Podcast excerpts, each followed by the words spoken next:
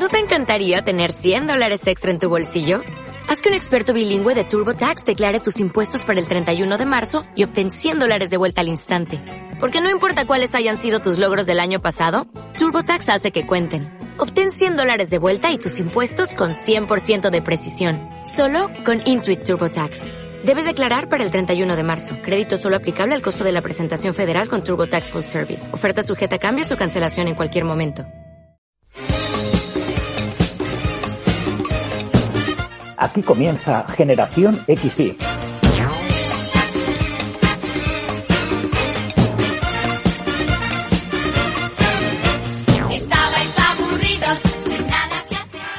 Muy buenos días, buenas tardes o buenas noches. Mi nombre es José María García y una semana más os doy la bienvenida a Generación XY, el podcast nostálgico que cada semana saca del olvido los mejores recuerdos de los 80 y los 90. Estamos a punto de terminar la Semana Santa y eso quiere decir, queridos oyentes, que a partir de mañana o pasado llega la hora de volver a la rutina, pero antes tenemos una cita con la nostalgia. Esperamos de verdad que disfrutéis de estos minutos en los que vamos a recordar cosas, sobre todo de cuando éramos niños, de cuando éramos jóvenes, ya veréis. Os recuerdo como siempre que tenéis a vuestra nuestros perfiles en redes sociales, en Facebook o en Instagram, donde cada día vamos actualizando sobre qué vamos a hablar en el programa siguiente, hablamos también de los mejores recuerdos de los contenidos de programas anteriores, etcétera, etcétera. También sabéis que tenemos una dirección de correo generación x y podcast en la que nos podéis escribir para comentaros qué os parece el programa o sugerir los nuevos contenidos. Así que nada más, creo que es momento de que cogáis a vuestros hijos si los tenéis, les sentéis a vuestro lado y disfrutéis de lo que os tenemos preparado en el programa de esta semana de Generación XY. Así que arrancamos con el sumario. La primera parte del programa de hoy la centraremos en hablar de dos contenidos infantiles que brillaron, que triunfaron en los 80. Estamos hablando de una serie mítica antológica, Dragones y mazmorras, y de un programa que nos presentó a un simpático personaje llamado Pepe Soplillo, el kiosco. Y en la segunda parte del programa, María Berzal nos, ayudará a recordar qué fue aquello de la época de la movida. Y Orlando Montoro en su tocata nos hablará del grupo más representativo de la movida, como no, de Radio Futura.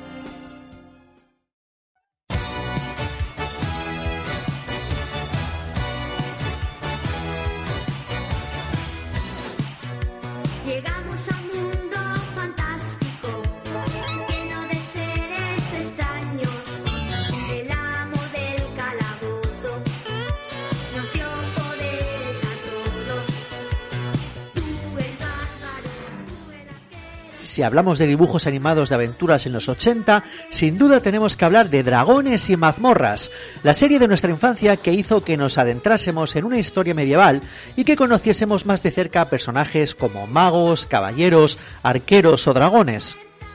Hank, Presto, Diana, Eric, Sheila y Bobby son un grupo de amigos de entre 8 y 15 años que pasan una tarde divertida en un parque de atracciones. Los seis chicos suben a un coche de una atracción llamada Dragones y Mazmorras y de pronto caen a través de un agujero en el espacio-tiempo y aterrizan en un extraño lugar, vestidos con ropas más extrañas todavía es el mundo fantástico de dragones y mazmorras, habitado por monstruos, hadas, dragones, princesas, caballeros, gnomos, seres grotescos del pantano y sombras diabólicas. Hank y sus amigos no saben por qué están allí ni cómo han llegado, solo saben una cosa, que quieren volver a casa y en este mundo hostil y extraño, los chicos tienen un gran aliado, el amo del calabozo. El amo es un anciano sabio y venerable, dotado de un gran poder y que conoce muy bien este mundo fantástico. A mí de alguna manera siempre me ha recordado un poco al personaje de Star Wars a Yoda. El amo entrega a los chicos armas poderosas para que puedan defenderse de los terribles peligros que acechan y así tenemos una serie de dibujos animados que como recordaréis triunfó allá por los 80. La serie surgió como un reclamo publicitario de la TSR para conseguir vender y promocionar su juego de rol Dungeons and Dragons, eh, Dragones y Mazmorras. La idea principal era conseguir vender el juego a un público joven, y lo primero que se hizo fue un capítulo piloto, The Night of No Tomorrow, La Noche Sin Fin, y luego se empezó a desarrollar los demás capítulos de la serie, y resultó que la serie tuvo bastante éxito, por lo que empezó todo lo que viene siendo el circo del merchandising habitual de este tipo de series, juguetes, libros, cómics, muñecos y todo esto. Y ahí comenzaron las primeras críticas hacia dragones y mazmorras. Las asociaciones de padres americanos la atacaban por su extensiva publicidad. Madre mía, ¿qué dirían ahora si hubieran conocido el fenómeno de los Pokémon? Estoy seguro, queridos oyentes, que todos vosotros os acordáis de dragones y mazmorras de alguna forma, pero puede ser que no todos recordéis qué personajes formaban parte de esta, de esta serie, así que vamos a repasarlos. Hank era el arquero que podía lanzar flechas de energía. Era rubio, guapo y seguro de sí mismo. Era el más mayor y sin duda era el líder del grupo. Sheila es uno de los principales personajes femeninos y tiene una capa que le permite ser invisible y esconderse ante los ataques. Es la hermana mayor de Bobby, al cual siempre protegía, si os acordáis. Supuestamente estaba enamorada de Hank, aunque nunca llegó a aparecer como tal en la serie. Así que quizás fuera algo que simplemente nos imaginábamos al ser los dos mayores del grupo y porque siempre iban juntos, la verdad. Seguimos repasando personajes y hablamos de Bobby el bárbaro. Bobby es el bárbaro del grupo y tiene un garrote que le permite atacar con fuerza y provocar terremotos. Es el hermano pequeño de Sheila y la verdad es que era muy valiente. Otro personaje era Uni el unicornio, que era la mascota del grupo. Es recogido por Bobby al principio de la serie y siempre les acompaña en sus aventuras. Su cuerno les permite teletransportarse. Después teníamos a Diana, la acróbata, que es otro personaje femenino del grupo. Es la acróbata por lo que tiene una gran agilidad y flexibilidad y suele atacar con la pértiga. Después teníamos a Eric, el caballero, y es que Eric era ese personaje que amabas o odiabas al mismo tiempo. Se queja, es un niño mimado, envidioso, siempre metía al grupo en problemas, pero era el que daba el toque cómico a la serie y en algunos capítulos podíamos ver que tenía hasta buen corazón el pobre. Después teníamos a Presto, el mago, que recibe los poderes del mago, no obstante es muy inseguro y suele cometer errores a la hora de lanzar una magia. No obstante, sus poderes serán siempre decisivos en muchas de las aventuras de los episodios. Otro de los personajes más recordados sin duda era el amo del calabozo, que recibe al grupo en el mundo fantástico y da a cada uno de ellos las armas de, eh, dependiendo de sus habilidades. Es sabio y sabe guiar a los niños en sus aventuras. Como ya se comentaba, podemos decir que es algo así como el Yoda de la serie. Wenger era el principal enemigo de los niños y el villano de la serie. Es un mago que fue discípulo del amo del calabozo, pero el mal terminó llevándole por el, por el otro camino. Su único propósito en la serie era derrotar al amo del calabozo y reclamar el reino como suyo. En la mayoría de los episodios lucha tanto con los niños como con el amo del calabozo, lo que a menudo los aparta de su objetivo principal que era encontrar la forma de volver a casa. Reconocerán su más reciente identidad por el cabello blanco suerte, jóvenes aventureros. Espera, amo del calabozo, no puedes irte y dejarnos así. Vaya, se fue. ¡Uni! Ah, cómo odio que nos haga esto. Es emocionante. Estoy preocupada. Siempre estás preocupada. Es simple. El viejo dijo, caminen rumbo al norte. Caminemos rumbo al norte. Diana tiene razón. Es la única pista que tenemos para regresar a casa. Tenemos que intentarlo. La serie fue un verdadero éxito de público en Estados Unidos. Bueno, no solo en Estados Unidos, sino también en toda Latinoamérica y en España. Pero a pesar de este éxito, vivió siempre rodeada de polémica. Y es que los críticos de, televisión consideraban que era una serie muy violenta, sobre todo si considerábamos que estaba dirigida al público infantil. Y allá por los 80 no era nada normal ver violencia en contenidos dirigidos a los niños. Así que en su tercera temporada y en pleno éxito, se decidió cancelar la serie tras 27 capítulos. Muchos dicen que en realidad la cancelación de Dragones en mazmorras no era por la violencia, sino por los continuos usos de lo oscuro y lo no religioso que hacían los personajes de la serie. Y es que cuando te metes con la moral religiosa de Estados Unidos, acabas escaldado la mayoría de las veces. Debido a esta repentina cancelación de Dragones y mazmorras tras el capítulo 27, la historia quedó incompleta, es decir, los chavales nunca volvieron de, ese mundo paralelo y jamás regresaron a sus casas. Ante esta situación, todos los rumores eh, se extendieron sobre cuál hubiera sido realmente el final de Dragones y mazmorras, y uno de los rumores más extendidos y que seguro que os suena, es que según dicen los niños realmente no estaban en un mundo paralelo, sino que habían muerto en un accidente en la montaña rusa y que habían sido condenados al infierno y que lo que estaban viviendo no era más que un castigo para ellos. Pero bueno, parece ser que esto, este rumor es completamente falso. Lo que no es un rumor es un supuesto capítulo que podría ser realmente el final de la serie, el capítulo llamado Requiem, que aunque nunca fue producido, sí apareció su guion publicado en Internet. En él, al grupo de amigos tenía la gran oportunidad de volver a su casa, pero tomando un riesgo demasiado grande. Permitidme que no os haga spoilers sobre cómo era el final de este capítulo, buscadlo en Internet y descubridlo por vosotros mismos. ¡Asistente! ¡Te necesito! Más adelante tendremos que lidiar con el dragón que encerraste en mi calabozo. ¿Lidiar con el dragón? ¿Cómo? Las respuestas a todas las preguntas se encuentran en este libro. Mientras tanto, no dejes de mover la poción. Sí, señor Merlín. La respuesta a todas las preguntas. Una de las cosas que seguramente más recordaréis, queridos oyentes de Dragones y Mazmorras, fue el doblaje de la serie que estaba como, como acabamos de escuchar ahora mismo, venía doblada las primeras temporadas en español neutro, el, el español este que se utilizaba antiguamente en Latinoamérica. Y es que resulta que cuando Televisión Española compró los derechos de emisión de la serie para España, ya se habían emitido dos temporadas en Latinoamérica. Y claro, ya estaban doblados estos episodios al español neutro. Así que lo que hizo eh, Televisión Española cuando compró los derechos fue coger estos episodios, cambiar el título a la serie, que en Latinoamérica se llamaba Calabozos y Dragones, y poner la, la la sintonía que todos conocemos. Sin embargo, la tercera temporada de la serie sí que se dobló directamente aquí en España, así que de un día para otro pasamos de oír unas voces familiares a otras que no sonaban para nada parecidas. Y hablando de la sintonía de dragones y mazmorras, ha llegado la hora de romper un mito. Y es que seguramente vosotros también, queridos oyentes, seáis los que, como yo, pensabais que la canción, la famosa canción, estaba interpretada por Parchís. Y resulta que no, porque es cuando he estado documentándome para grabar este programa descubrí que el grupo responsable de dragones y mazmorras de la canción era un grupo infantil llamado Dulces. Así que, pues lo siento, pero Parchís en esta ocasión no fue el intérprete de la canción. Y claro, queridos oyentes, seguramente muchos estéis esperando el qué fue de, pero y es que aquí qué vamos a contar, si estamos hablando de una serie de dibujos animados y no tenemos actores o actrices, pero lo que sí que tenemos es la continuación de Dragones y Mazmorras, y es que, oh, sorpresa, como siempre suele pasar con las películas y series de los 80 y los 90, ha habido un montón de intentos de continuar con la historia original. Y es que en Hollywood están empeñados en sacar adelante una nueva adaptación de Dragones y Mazmorras. Warner puso en marcha el proyecto en 2015, pero la cosa no fructiferó, y a día de hoy es Paramount quien tiene los derechos de explotación.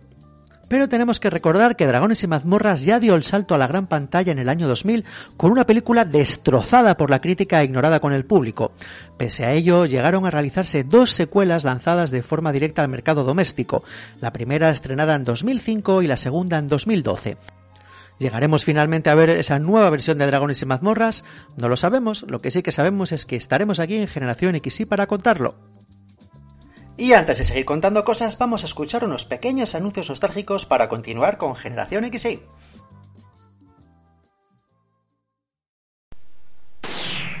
Nuevo Fiesta Balear, el fiesta más joven, tu fiesta, equipado como a ti te va, fíjate.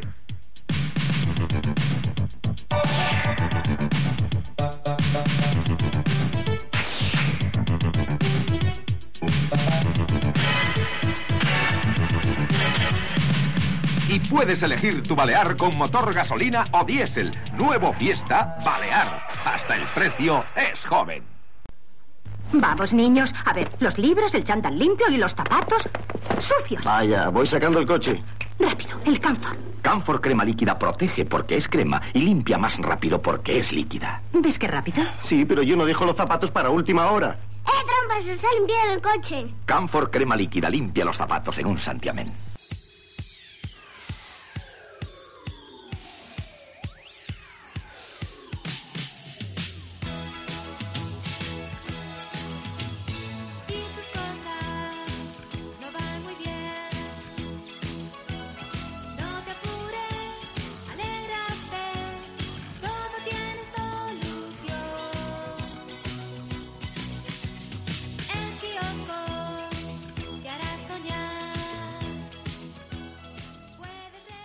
Kiosco fue un programa infantil que nació el 2 de octubre de 1984.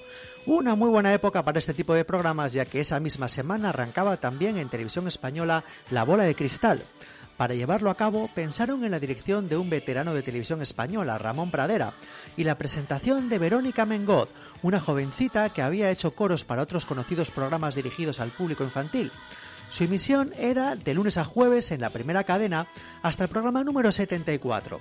A partir de entonces, transcurrido casi medio año desde su comienzo, pasó a tener una sola cita semanal los jueves y también pasó de tener una duración de media horita a una hora completa. El kiosco venía a ser la recuperación del formato de Sabadabada, pero algo más moderno.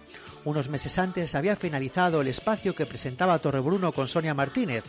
En aquel espacio, en Sabadabada, Sonia hablaba con un muñeco llamado Paco Micro, y a quien le ponía voz el sin par y eterno Pepe Carabias. Pepe se había hecho famoso por sus breves apariciones en el 1-2-3 de Kiko Ledgar y por dar vida, que no voz porque era mudo, al monstruo de Sanchezstein con María Luisa Seco. La voz de Paco Micro gustó tanto que los responsables de televisión española decidieron contar con ella en el nuevo programa, en el kiosco, pero decidieron mejorar su presencia muñequil y es que la calidad de Paquito dejaba bastante que, desear. Así que los responsables de televisión española se dirigieron directamente a la factoría Jim Henson para que elaboraran un ser con la calidad de los teleñecos de su propiedad, como la rana Gustavo o la cerdita Peggy. En la cadena pública ya habían visto el éxito que podía reportar un nuevo ídolo infantil debido al éxito que había tenido el bueno de Spinette. Precisamente en el primer programa del kiosco nos mostraban un curioso reportaje del proceso de creación de Pepe Soplillo desde que solo era un montón de elementos artísticos sin más. Impresionaba ver cómo se iba formando el muñeco desde el brazo de escayola de muestra que le habían sacado al propio Pepe Carabias. Su manipulación debía ser perfecta y este actor aparecía con Pepe en Mengoz en ese espacio inicial para explicar la labor que iba a llevar a cabo. Ya después se presentaba el simpático personaje con una gorra de moda y un jersey azul con las letras PP que ilustraban su nombre con facilidad y ajeno al sentido político que tendría hoy en día, la verdad. Pecoso el pequeñajo y con una graciosa nariz, era algo holgazán, muy crítico con el contexto que le rodeaba, bastante quejica y se enfadaba con facilidad, si lo recordáis.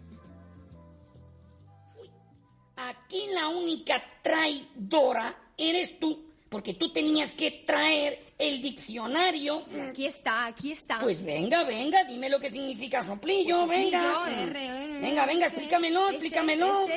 Sí, sí, sí. Bueno, que lo encuentras o no lo encuentras. ¿eh? Mm. Mira, sopla, Sí. sopla es una exclamación que indica sorpresa. Sopla se dice cuando ocurre algo imprevisto. Por otra parte, el viento, por ejemplo, eso es el viento sopla. Oye, oye, ¿y las orejas qué? Es que soplan también las. Pepe Soplillo y Verónica Mengoz se encargaron de amenizar las tardes de mediados de los 80 sirviendo de enlace a los contenidos del programa, que eran muy variados. Por un lado estaba el Baby Disco, la parte más moderna del programa, inspirado en la época de Daba Daba Da, cuando un grupo de ballet hacía playbacks de canciones de los últimos años, aquí estaba más trabajado. Usaban una serie de canciones, principalmente extranjeras, para representar la situación del contenido de estos temas con una puesta en escena muy destacable y unos niños con bastante salero y que hacían sus pinitos en el mundo de la interpretación. Tal fue su relevancia dentro del kiosco que se llegaron a entregar unos premios Oscar a modo de gala televisiva con galardones a los mejores efectos especiales, de interpretación, etc. El resto de contenidos del kiosco tenía más bien un trasfondo educativo. Se trataba de respetar los derechos de los menores y acercarles a materias que eran similares a las que estudiaban en el colegio. Así, por ejemplo, siempre se solían emitir reportajes sobre la naturaleza, entrevistas con niños que habían destacado en alguna actividad concreta, como las manualidades, la, la poesía, el dominio de algún instrumento musical o los deportes. Yo me acuerdo, por ejemplo, de haber visto una entrevista con un subcampeón mundial de tenis infantil de aquellos años. Al fin y al cabo se trataba de entretener a los chavales y de sugerirles que, que continuaran estudiando o que volvieran a estudiar cuando terminara el programa. En las labores de presentación del kiosco ayudó durante un tiempo Alberto Closas Jr., el hijo del genial actor, que complementaba ese dúo hombre-mujer que suele quedar también en televisión. Hacía de genio, del típico listillo que es capaz de crear un objeto útil con cuatro trastos inservibles, algo así como MacGyver. Otro que se paseó durante una temporada por el plató del kiosco fue el humorista Joe Rigoli, intentando reciclarse de los 80 con un humor algo trasnochado, la verdad. Con una voz cada vez más ronca y un aspecto algo friki, más cerca de Don Jaime de Marichalar, yo creo, que de un presentador de la década de la movida, se encargó del concurso, de un concurso mezcla de los más exitosos espacios americanos. Venía a ser una especie de ruleta de la fortuna sin ruleta, en los cuales los chavales tenían que ir adivinando refranes letra a letra. Se entregaban una cantidad de premios bastante descafinados que iban a parar a los colegios, como bicicletas, Wallmans, juguetes, siendo la estrella del concurso el viaje al zoo o un mismísimo ordenador, todo un premiazo para la época. La música y las artes escénicas tenían un papel muy importante en el kiosco y precisamente aquí el kiosco supo unar las tradiciones con lo que estaba de moda. Y es que si echáis la vista atrás y veis programas antiguos del kiosco, veréis como los chavales ochenteros en el programa podían escuchar o lo mismo un- una canción de la lista de éxitos del momento como el Never Ending Story de Limal o canciones del grupo Objetivo Birmania o también coplillas de folclore popular con Joaquín Díaz o ver al ballet de Víctor Ullate, al mago Agazagag o ver manipuladores de marionetas, en fin, un sinfín de artes escénicas que iban pasando cada semana por el kiosco. de película, ¿no? Pero en serio, no te lo tomes a broma. No, no, no, no, no, no, no, no. Si me lo estoy tomando tan en serio, tan en serio, que sé perfectamente lo que te ha ocurrido. Pero si eso es imposible, Pepe. ¿A que te fuiste en avión? ¿eh? Bueno, pero eso yo ya te lo dije. Ya, ya. Pero tú no me dijiste que era un avión de película. Vamos, un avión total.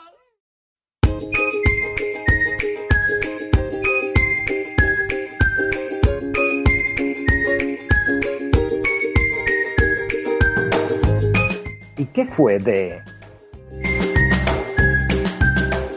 Ya ha llegado la hora de repasar la trayectoria de los dos miembros más importantes del kiosco, comenzando lógicamente por Verónica Mengoz, quien tras participar en este programa estuvo brevemente en el programa por la mañana de Jesús Hermida. Más tarde recaló en el precio justo entre el año 88 y el 90, donde colaboraba con Joaquín Prat en las labores de presentación, si os acordáis siempre acompañada de un ordenador.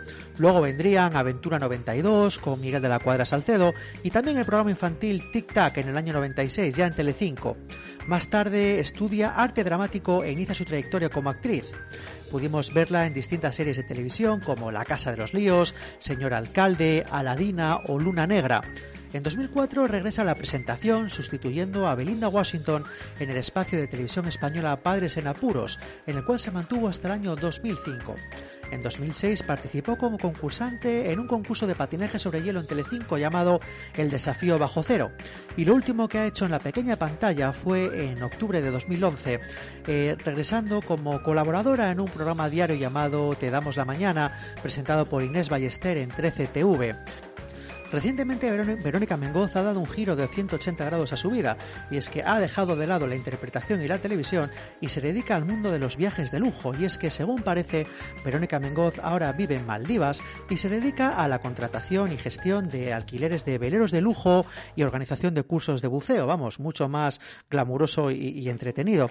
Es curioso, quiero recordar y compartir con vosotros una experiencia personal y es que creo que fue en el año 2004-2005 tuve la ocasión de, de coincidir con Verónica Mengoz en París. Eh, estábamos eh, con mi, mi madre y yo haciendo unas compras en los Campos Elíseos y en un Zara, no se me olvidará, coincidimos con ella, con, con Verónica, y tuvimos la ocasión de saludarla y la verdad es que fue muy simpática. Pepe Carabias tuvo una trayectoria muy completa tras el kiosco y ha participado tanto en películas como en series, como en programas de televisión y cuenta con una larga trayectoria como actor de doblaje. Eh, seguramente os sorprenda cuando os diga que Pepe Carabia ha puesto voces a personajes en D'Artagnan, en Digimon, en El pájaro loco, en las series de Héroes una vez el hombre y hasta en Oliver y Benji. Pero bueno, si nos centramos en su trayectoria en televisión, ha participado en programas tan recordados como Arevalo y compañía, en Farmacia de Guardia, en Los ladrones van a la oficina y últimamente uno de los programas en los que más se le recuerda es en los programas de Cruz y Raya, dando vida al Papa, al patriarca gitano. También ha participado con personajes episódicos en Águila Roja, en La que se avecina o en Cuéntame cómo pasó. Y en el cine también ha destacado en muchísimas películas, no sé, la lista es interminable, pero ah, por ejemplo podemos recordar últimamente Clara no es un nombre de mujer o Equipo Ja o Ja me maten, por ejemplo, que son películas muy, muy graciosas y divertidas, y algunas más serias como Sangre de Mayo de José Luis Garci también ha participado en obras de teatro, eh, en fin, que tiene una trayectoria muy completa y el bueno de Pepe Carabia afortunadamente sigue activo y esperemos que lo siga durante muchos años. El éxito del kiosco se prolongó dos años, hasta el 25 de junio de 1987, y su despedida fue posiblemente una de las más emotivas que se han visto en televisión hasta ahora.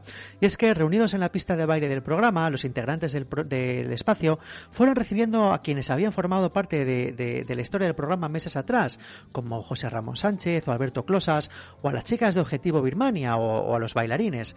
Y juntos todos, con Verónica y Pepe Soplillo, cantaron una canción en la que se despedían del programa y daban las gracias al público por acompañarles. En fin, muy emotivo buscando en internet porque está disponible y, veréis de lo que estoy hablando.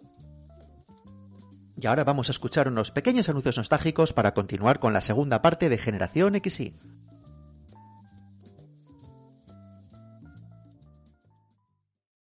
Señora, ¿por qué sufre limpiando su horno en caliente? Es que si no, no queda bien. Con Noxon sí.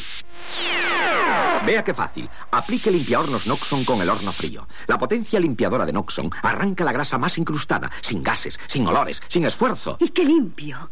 Limpiahornos Noxon, tan potente que limpia en frío. ¿Qué traes? ¿Un producto más? No, un producto menos. Compre un producto menos. Use Superwin para la limpieza diaria. Superwin limpia y da brillo a toda la casa y además embellece los muebles porque cuida la madera. Sí, compre un producto menos. Ahora Superwin limpia y embellece toda la casa y cuida los muebles.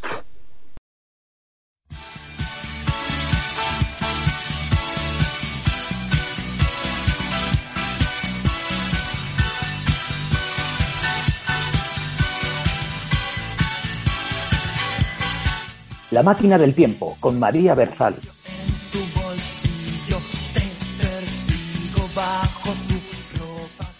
Y seguimos avanzando en Generación XY, dándole los buenos días, buenas tardes o buenas noches a María Berzal. Hola María. Hola José, ¿qué tal la semana? Muy bien, mira, pues especialmente hoy estoy muy, muy contento y muy feliz. ¿Ah, sí? ¿A qué se debe?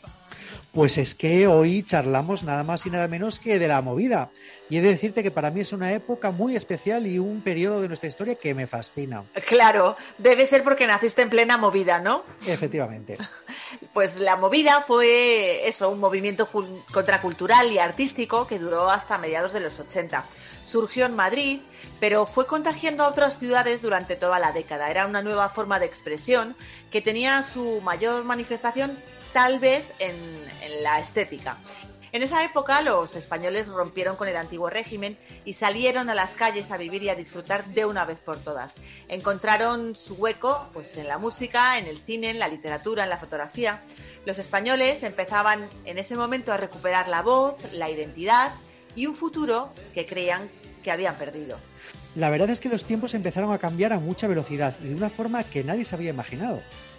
Sí, fue muy importante para este movimiento la llegada de las culturas underground, que supusieron un cambio y una liberación cultural e ideológica que posteriormente se abriría a la mayor parte de la sociedad española.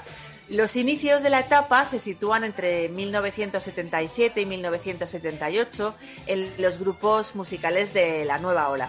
Estos imitaban a lo que sucedía en las grandes ciudades anglosajonas como Londres, Nueva York o incluso Los Ángeles.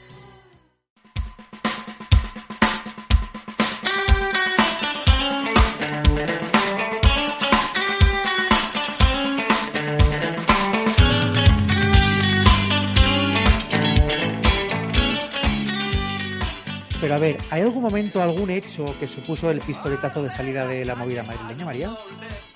Bueno, se puede decir que sí, que fue el concierto homenaje a José Enrique Cano Leal. ¿Quién era ah. José Enrique Cano Leal? Canito, como se le conocía, era el batería del grupo TOS, que después fue conocido como Los Secretos. El chaval murió en un accidente de tráfico en la Nochevieja del 79. Sus compañeros, eh, obviamente, pues quedaron devastados y se negaban a olvidarle, así que decidieron hacerle un homenaje, como se merecía Canito, un gran concierto para honrar su memoria. En ese momento, TOS no era muy conocido y el concierto estaba pensado pues para los amigos de los locales de, ensayo de la Prospe o de la Tablada, que era fundamentalmente donde, donde ellos ensayaban. Por supuesto, en ningún, en ningún momento pensaron que ese concierto iba a ser el principio de algo nuevo. No iba a ser el principio de nada. Pero bueno, la cosa digamos que se les fue un poco de las manos, ¿no? En el concierto homenaje a Canito, que fue en febrero del 80, participaron Nacha Pop, Alaska y los Pegamoides, Paraíso, Mamá, Los Bólidos, Los Trastos, Los Solitarios y Mermelada. El concierto fue transmitido a través de los micrófonos de Onda 2 vamos, que se vinieron muy, muy arriba. Se les fue un poquito, lo que viene siendo un poquito de las manos, ¿no? Oye, y esto de, de, Onda 2 no es la primera vez que lo escucho, porque yo creo que fue algo muy importante para este movimiento, ¿no? Y todos estos grupos de los que me estabas hablando, o casi todos, también participaron en otro concierto cumbre, otro concierto antológico, el concierto de primavera, organizado por los alumnos de la Escuela Técnica Superior de Arquitectura de Madrid de la Politécnica, ¿verdad? Junto a Club. Sí, a ese concierto acudieron aproximadamente unas 15.000 personas que disfrutaron de más de 8 horas de música. Madre mía. Participaron entre otros Fahrenheit 41, Alaska y los Pegamoides, Los Modelos, Mamá, Los Secretos y Nacha Pop.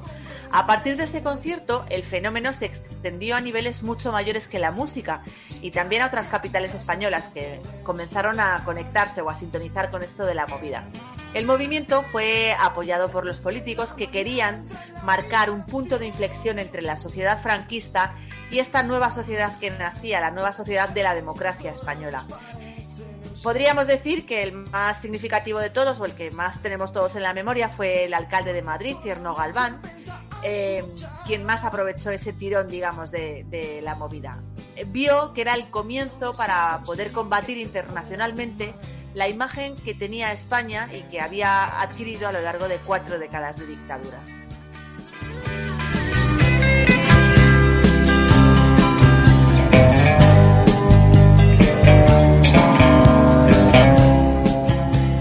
Está claro que la música reflejó el espíritu del cambio, el espíritu de la movida, ¿no?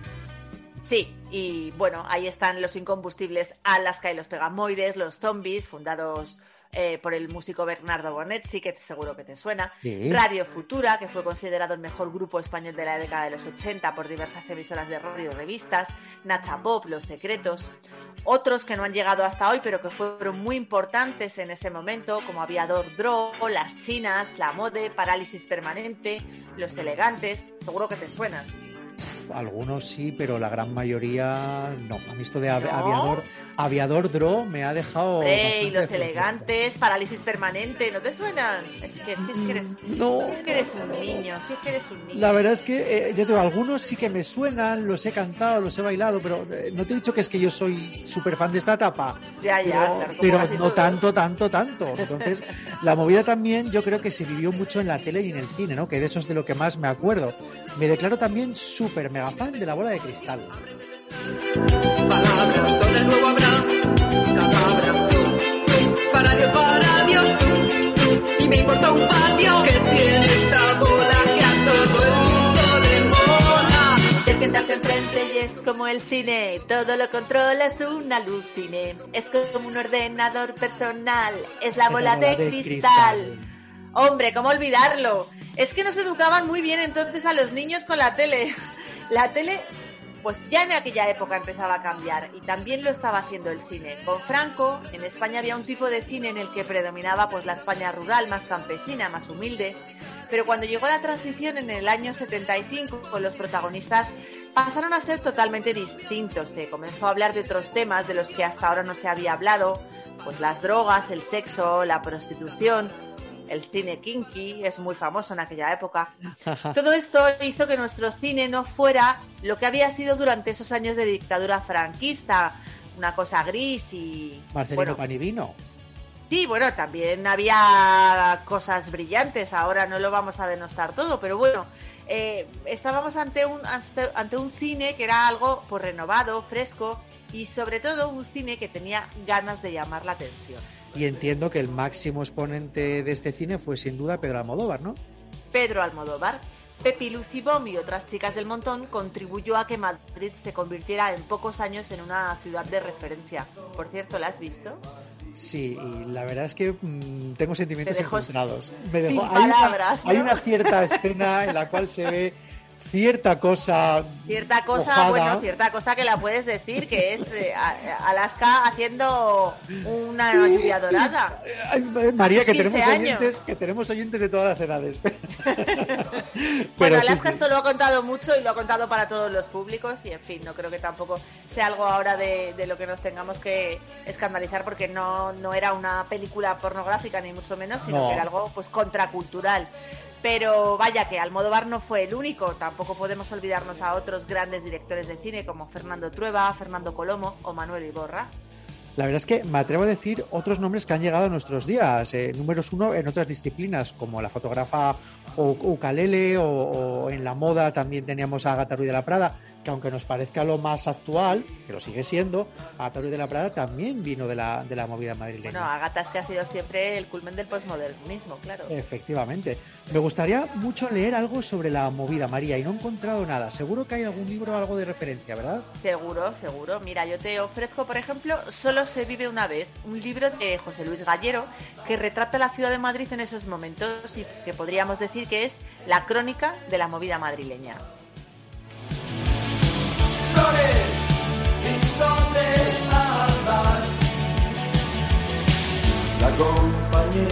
Hasta su casa. Nos despedimos sin hablar. María, qué pena que fuéramos tan insultantemente pequeños porque me imagino que las discotecas o los bares de aquellos felices 80 deberían ser increíbles. Luego vendrá Orlando y nos lo contará, pero... sí, unos más que otros, unos más insultantemente pequeños que otros. Por ejemplo, mira, seguro que también te suena porque esto lo hemos mitificado hasta, hasta límites insospechados, la sala Rocola, Claro. que fue un templo para la movida, un local que hizo que el movimiento creciera, porque además no era solo una sala de conciertos, también se exponían cuadros, fotos, se hacían desfiles, incluso llegó a ser un cineforum y a veces un teatro. Ajá. Aunque el local cerró en el año 85 después de que ocurriera un asesinato entre bandas, un mod asesinó a un rocker.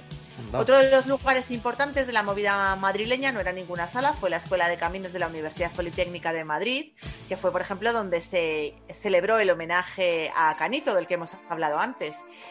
Sí que hay algunos de estos templos de la movida que han llegado hasta hoy abiertos. Hombre, por supuesto, la Vía Láctea que está en la calle Velarde. Ah, ese sí que lo conoces. Y me atrevo a decir que sigue con la misma decoración y la misma mierda que cuando abrió. La misma decoración, déjalo en la misma decoración. Esas reproducciones psicodélicas de obras como la Capilla Sixtina y también imágenes de artistas de la reconocida e importante industria de Hollywood. Otras salas importantes fueron, por ejemplo, la Sala del Sol, que sigue Claro. abierta, como sala de conciertos, Clamores, Galileo. Bueno, pues todos estos nombres nos siguen llevando de vez en cuando a los nostálgicos, pues a esa época que, bueno, que muchos disfrutamos solo en nuestra imaginación. Por cierto, la, la sala, la sala Clamores creo que lamentablemente ha cerrado hace, unas poquitas semanas, víctima de, bueno, del, del bajón de negocio por culpa del COVID. Y la sala Galileo, permíteme que te cuente una anécdota personal, eh, yo he cantado un par de veces en la, en la sala Galileo. ¿Qué me dices? Bueno, es que aparte, aparte de dirigir un podcast, uno tiene también otras, otras facetas. Y, eh, y- y es cierto, en un par de, ocasiones se canta en la sala Galileo y es muy curioso, en los camerinos están llenos de, en las paredes, firmadas por autógrafos y dedicatorias de, de todos los artistas que han pasado por, por allí y, y, por supuesto todos los que me, me estás contando ahora al hablar de la, de la movida. José, tenemos que hacer un podcast de tu vida privada. Eh, eso sería, bueno, vamos a dejarlo ahí.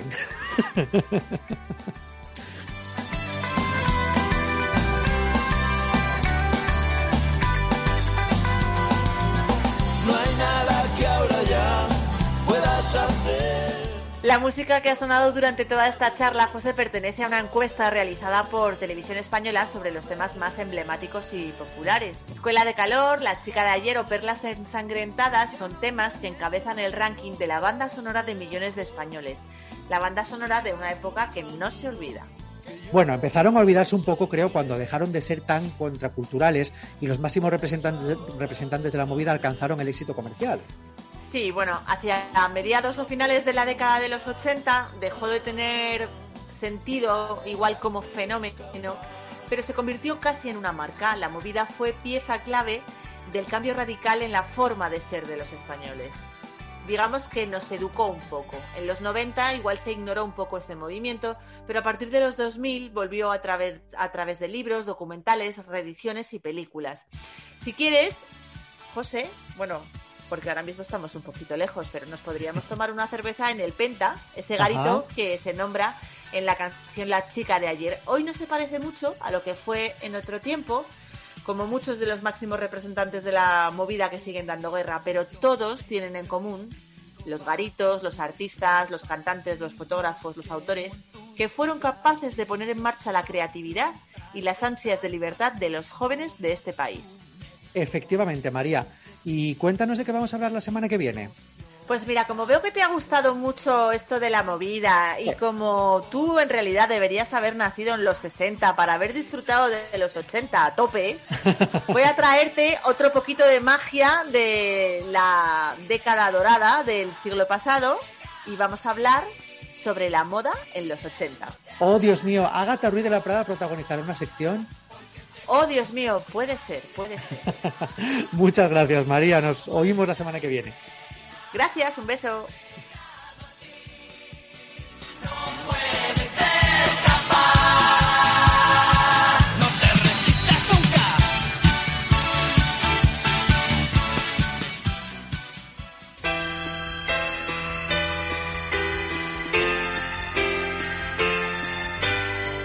El Tocata, con Orlando Montoro.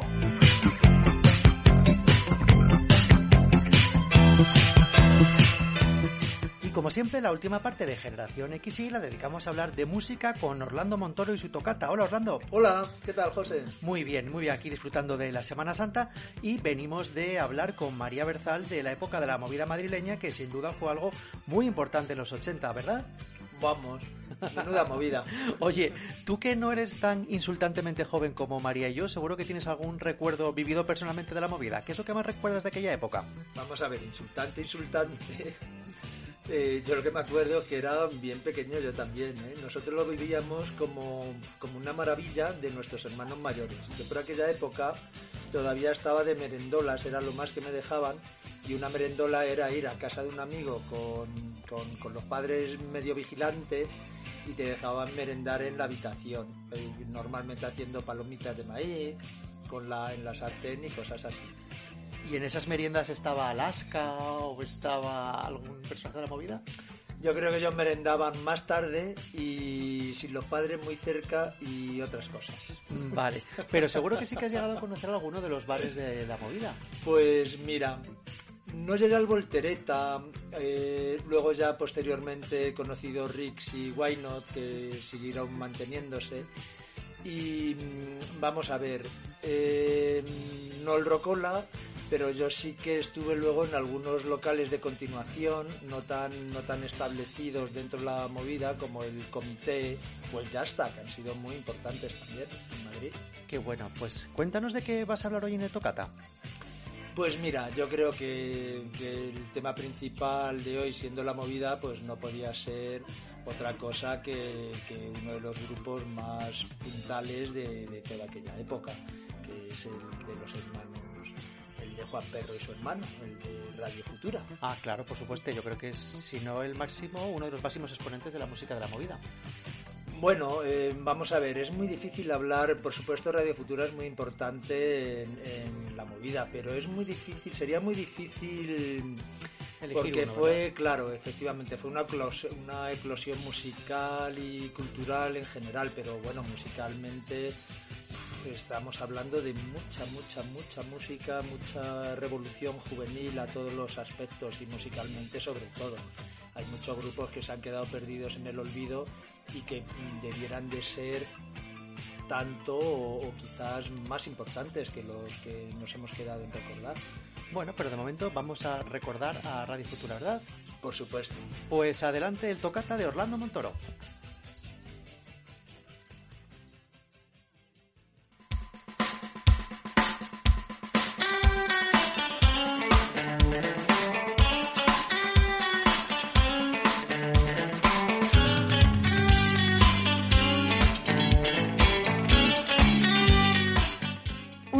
Grupos más influyentes en la historia de la música española. Así de tasativos podemos mostrarnos al referirnos a Radio Futura, una banda que junto a Los Secretos y Nacha Pop se sitúa en una posición privilegiada dentro del ABC de la ya manida a estas alturas movida madrileña, demostrando en su día a las discográficas que apostar por la calidad y en este caso que nos ocupa por el atrevimiento no es siempre sinónimo de fracaso en ventas, sino todo lo contrario. Todo ello contribuyó a modernizar el entramado comercial de un panorama musical nacional ya lejano a estas alturas, totalmente dilapidado. En 1979, Herminio Molero, pintor y músico experimental, pretende montar una especie de orquesta pop. Así, a través de Kiko Rivas, entra en contacto con los miembros del colectivo cultural Corazones Automáticos, naciendo de este modo la Orquesta Futurama con nada menos que 10 miembros, entre los cuales ya se encontraban gente como los hermanos Auserón o María José Serrano. Esta última, tras disolverse la Orquesta Futurama sin grabación alguna, monta las chinas, mientras que por el otro lado a Molero, Luis Auserón al bajo y Santiago Auserón guitarra y voz, se les une Enrique Sierra, procedente de Caca Elux, y Javier Pérez Grueso, el exótico corista del final de la mítica formación, ahora encargado de la percusión electrónica. A los pocos meses de ensayo, debutan como Radio Futura, nombre procedente de una emisora de radio libre italiana, el 12 de octubre de 1979, en un congreso de ciencia ficción en el Ateneo de Madrid. Gracias a las influencias de Herminio, enseguida comienzan a grabar con Hispavox e incluso telonean a Elvis Costello en el pabellón de los deportes de Badalona, el 13 de noviembre del mismo año una progresión meteórica que desembocaría en el lanzamiento de música moderna, de Hispavox 1980, punta del iceberg de la denominada movida madrileña, no solo por mostrar a las discográficas que aquello podía ser económicamente rentable, sino también por el shock que provocó entre sus coetáneos por la mistura de sonidos que proponía. Un London Calling a la española, que al parecer nunca existió, hasta el punto de que se omite la discografía de la formación en la propia página web oficial de Santiago Userón, y es que los Auserón nunca han ocultado su total desidentificación con el sonido del álbum. Por una parte, más criatura de Herminio, por otra, arreglado por el propio Honorio Herrera, sin tener muy en cuenta su opinión. Sea como fuere, a un servidor le parece una bautade renegar de este modo de un disco tan importante y más teniendo en cuenta el magnífico sencillo que de él se extrajo, Divina. Este éxito repentino es un poco malinterpretado por la compañía discográfica, la cual se vuelca a convertirlos en un fenómeno adolescente con Enamorado de la moda juvenil como estandarte. Los primeros problemas no tardan en aparecer con la profesionalización que la popularidad adquirida requiere. Herminio y Javier abandonan la formación y Carlos Velázquez, Solrak, que ya había colaborado en la grabación del disco, se integra como miembro oficial del grupo.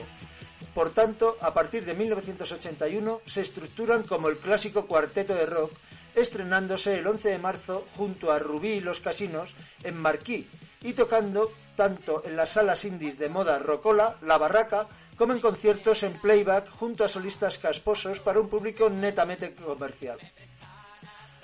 Habiendo pasado ya dos años, se lanza el excelso single La Estatua del Jardín Botánico, una auténtica maravilla en corto producido por el guitarrista Jaime Stinus, quien pasaba las tardes en el local de ensayo aconsejando al grupo, que contribuyó a acrecentar la popularidad de la formación, sumergiéndose de nuevo en una gira de conciertos por toda la geografía española, y con un público ávido de nuevos trabajos, no satisfecho con el entremés que había supuesto el lanzamiento de un nuevo sencillo, Dance Usted, un trabajo que, si bien, como hemos indicado, no se mantenía a la altura de lo acostumbrado, es importante como puente lógico en la evolución del sonido para sucesivas entregas.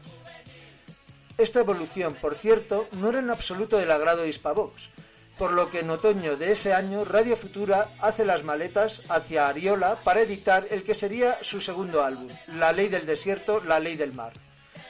Un álbum autoproducido y dividido en dos partes que resultó un éxito rotundo, y que aportaba un eslabón más a esa cadena de sonido de la que hemos hablado. Y es que no se pasó de la nueva ola a los ritmos latinos sin pasar antes por Talking Heads y el David Bowie más festivo. Pero es Semilla Negra la canción que adelantaría ya del todo el sonido del que Radio Futura fue pionero. El grupo estaba lanzado y esta vez, tan solo un año después, se encerraba en una casa en el Escorial para componer un nuevo trabajo, viajando a Londres para completar la grabación definitiva de lo que sería de Un País en Llamas, Ariola 1985. Un disco en su época bastante innovador tecnológicamente hablando y con canciones tan buenas como No tocarte. Por otra parte, se remezcla Semilla Negra con el guitarra de Raimundo Amador, adquiriendo cierta relevancia internacional con él. Solrak abandona el grupo por desavenencias con el sonido y Radio Futura se reestructura incorporando a un batería experimentado como Carlos Torero de Espasmódicos Ciudad Jardín y al teclista Pedro Navarrete. Con esta formación, y si antes se había abogado por la experimentación, ahora con la sencillez por bandera, se llega a los estudios Sigma Sound de Nueva York para grabar un disco, La canción de Juan Perro, Ariola 1987, que da el pistoletazo de salida y tanto al denominado rock latino, con la colaboración del percusionista cubano Daniel Ponce y con los Uptown Horns como sección de viento. Producido por Joe Yorniak, supone el disco más vendido del grupo y la obra con la que más satisfechos se encontrarían. El disco incluye Annabel Lee, cuya letra es una traducción del último poema de Edward Allan Poe a cargo de Santiago Userón. Enrique Sierra enferma del riñón, por lo que el grupo adquiere un nuevo guitarrista, Javier Monforte, previas suplencias temporales por parte de Alex Sánchez, antiguo miembro de Lone Star, y Ricardo, el hermano de Carlos Torero. Una vez recuperado Enrique, el grupo decide conservar a Javier Monforte y a mitad de temporada Carlos Torero sustituido por Óscar Quesada. Mientras se prepara el nuevo trabajo, con la mente puesta en un directo, se realiza una remezcla en clave rap del tema La Negra Flor, rebautizado como Paseo con la Negra Flor. Finalmente, durante la gira de 1988 se graban distintos conciertos para reunir el material del directo, escogiéndose de los dos realizados en el Arena de Valencia el 28 y el 29 de octubre para dar forma a uno de los directos más polémicos de nuestra historia. Por un lado, Escuela de Calor. Se presenta de manera innecesaria en un disco doble, tan solo 11 temas, como mera estratagema comercial. Por otro, los arreglos de estudio son demasiado evidentes. Los proyectos para este año serán la grabación del nuevo disco y una gira para celebrar el décimo aniversario del grupo. Cuando menos se espera, Enrique enferma de nuevo, por lo que es sustituido por Oli Halsall. El grupo vuelve al estudio de grabación para un nuevo álbum, Veneno en la piel, Ariola 1990, contando de nuevo con los ánimos renovados de Enrique y la colaboración de Antonio Moreno, el Tacita, a la batería. Para la gira del mismo Antonio es sustituido por Antonio Vázquez. Para el 30 de septiembre de 1990, dar por finalizada en Las Rozas, en Madrid, su andadura musical justamente con su primer disco número uno en ventas. 439 conciertos en 11 años, sería demasiado fácil hablar de cansancio, agotamiento de ideas y desgaste. En 1991, el grupo no tiene gira y Santiago comienza a colaborar con Kiko Veneno y descubre el son cubano. Pero como el grupo tiene un compromisos contractuales, ha de grabar su, un último disco. Jo Warniak les propone un LP de remezclas, un puro trámite, vaya. Así nace Tierra para bailar, Ariola 1992, con revisiones bailables de temas antiguos y dos inéditos, El Puente Azul y Tierra, versión de Caetano Veloso, poniendo fin a la andadura de Radio Futura. A finales de ese mismo año se pone a la venta una caja con todos los álbumes del grupo en formato CD, entre los cuales se encuentra un disco extra titulado Rarezas, Ariola 1992, que, como casi todo disco de rarezas, resultaba algo indigesto, y más teniendo en cuenta que para acceder a él había de hacerse con todo lo demás. En 1998 surgen los rumores acerca de una posible vuelta al lanzarse al mercado un nuevo recopilatorio más, Memoria del Porvenir, Ariola 1998, totalmente prescindible por otra parte. Pero lo cierto es que por aquel entonces tanto Luis como Santiago ya han iniciado sus respectivas carreras en solitario, con sus ritmos caribeños y sones cubanos respectivamente, y Enrique anda a cuestas con sus ventiladores, por lo que lo único que se produciría sería una colaboración entre Luis y Enrique en forma de un nuevo proyecto llamado Club, de escaso éxito. El 17 de febrero de 2012 muere Enrique Sierra en Madrid tras una larga enfermedad. En los últimos tiempos, Enrique había diversificado sus pasiones artísticas, yendo más allá de lo musical, aunque sin abandonar su ocupación habitual como ingeniero de sonido y productor. En 2007 había fundado el portal 127.es, con la idea de proporcionar de forma legal y gratuita música, textos, imágenes o vídeos en formato digital.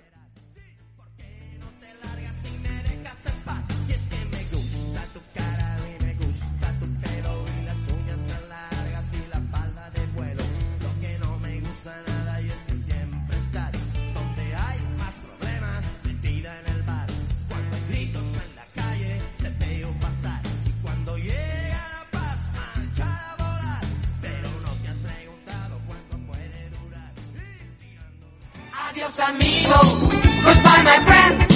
Chao chao amigo, arrivederci, auf Wiedersehen. Adiós amigo, Goodbye, my friend. Pues ya tenemos que ir cerrando nuestro chiringuito. Se acaba el programa de esta semana, queridos oyentes.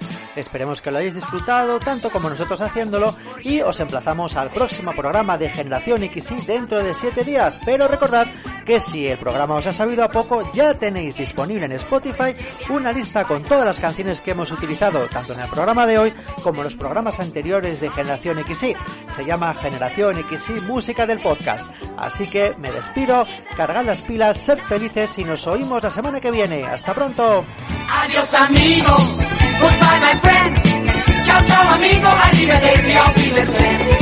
Adiós amigo, goodbye my friend. Sigue a la banda que con la banda todo va bien.